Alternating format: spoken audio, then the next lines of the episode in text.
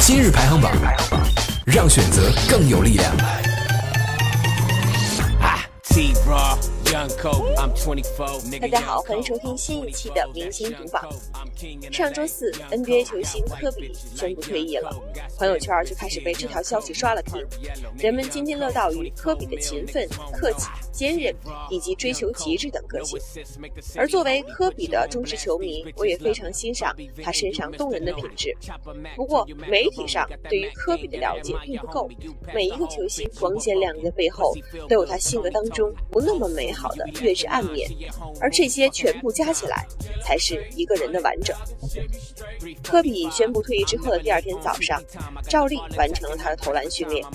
训练结束后，他乘直升飞机飞往自己位于洛杉矶纽波特的办公室，坐在科比创投公司里，科比正式全职开始了自己的商业生涯。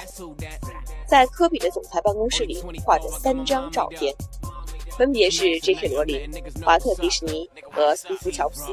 清一色的完美主义者加工作狂人，他们都与科比自己保持着某种精神层面的相似性。回顾科比成长的历程，科比的父亲是名不太成功的流浪球员，工作频繁变动。科比自出生就随家人开始辗转美国各地，从费城到圣地亚哥，再到休斯顿。而当他五岁的时候，父亲带着全家离开美国，混迹于意大利和法国俱乐部。文化差异和语言障碍制造了很多的壁垒，早已超越了一个孩子能够适应的极限。他渴望融入其他欧洲孩子的生活，体会作为孩子再平常不过的快乐。然而，那些对友谊的尝试总是会随着突如其来的搬迁而中断，这让他无比的愤怒。对于孤独的真切体验，也为他带来了一个孩子本不应当体会的负面情绪——憎恨。正巧此时。篮球适时出现在他的生命当中，为他孤独的心灵支起了一个避难所。科比叙述自己的个性起源说：“十三岁时，我从欧洲回到美国，有人邀请我一起打球。离开之前，所有的朋友，我满心怨恨。那一次，我的怒火与愤满全部倾泻而出，用情绪驱动自己。没错，那是全新的体验，但是我无比享受。”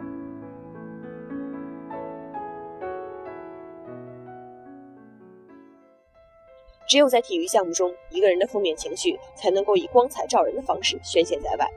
然而，篮球终归是团队项目。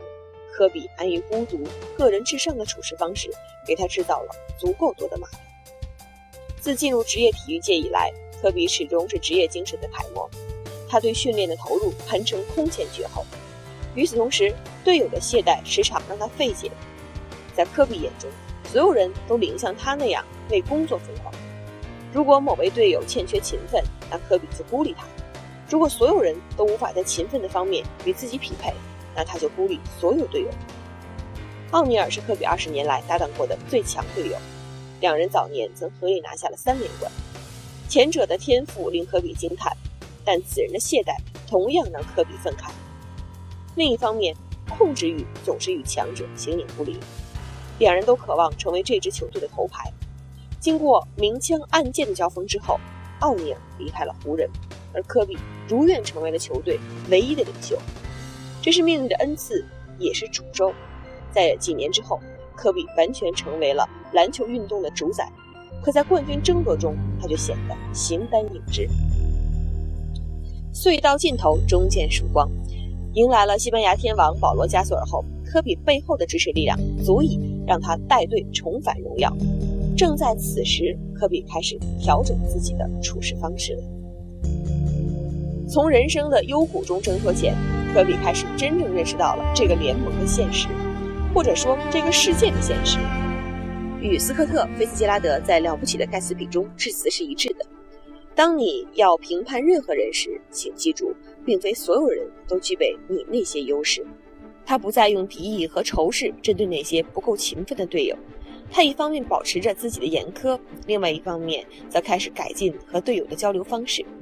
科比并没有改变自己，他也并不试图那么做，但他更积极且频繁地和队友交流，以求换取理解。他希望所有人知道，所有不近人情的行径只是源于对于胜利的渴望。与所有人成为朋友固然美好，但是为了胜利，牺牲无可逃避。当魔鬼向你展示人性的一面，你很难不为之动容。科比就是用这样的方式换取了队友的理解。在这之后，科比的球队已经不可阻挡，科比再度开始了堂吉诃德式的冲刺。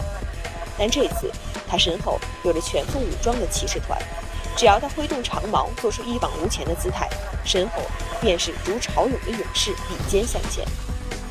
最终，科比的球队在群雄并立的2009和2010年拿下两连冠，科比也成为了自乔丹之后最具影响力的 NBA 球员。从多个方面来看，科比都是最为接近乔丹的人。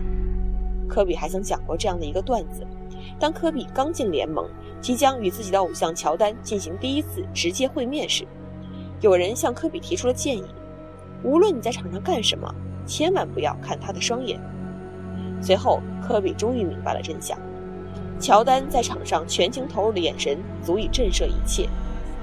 后来，科比的双眼也时常展现出乔丹似的含义，人们明白，那并非模仿，而只是两位胜利偏执狂相似的狩猎姿态。对于这些天赋异禀的人而言，如何与身边的凡人相处总是问题。科比为求胜利而牺牲友善一面，乔丹则是彻头彻尾的恶魔。乔丹曾反复羞辱一名年轻队员，直至其丧失了对比赛的热爱；而在训练当中，他多次直接对表现不佳的队友拔拳相向。现任勇士队主教练斯蒂夫·科尔就曾经为乔丹赠送了一只熊猫眼。但是与科比不同的是，乔丹更精通世故，他懂得如何在挥舞大棒同时收买人心，也明白如何在无声威严当中露出可爱的破绽，拉近与众人的情感距离。乔丹没有科比那种对于孤独的渴望，从一开始他就明白，他所从事的是一项团队运动。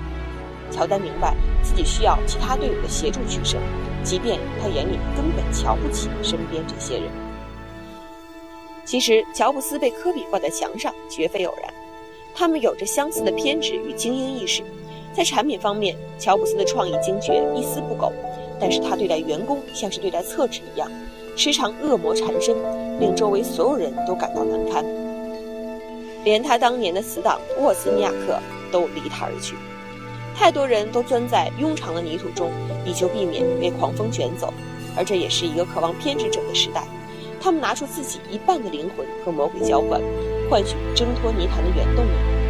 而我们才得以见识他们释放的片刻光辉。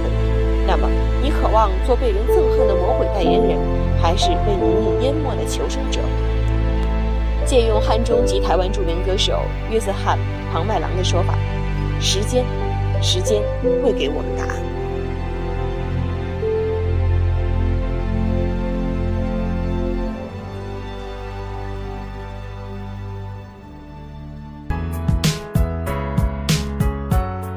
微信搜索公众号“今日排行榜”，获取更多新鲜有趣资讯。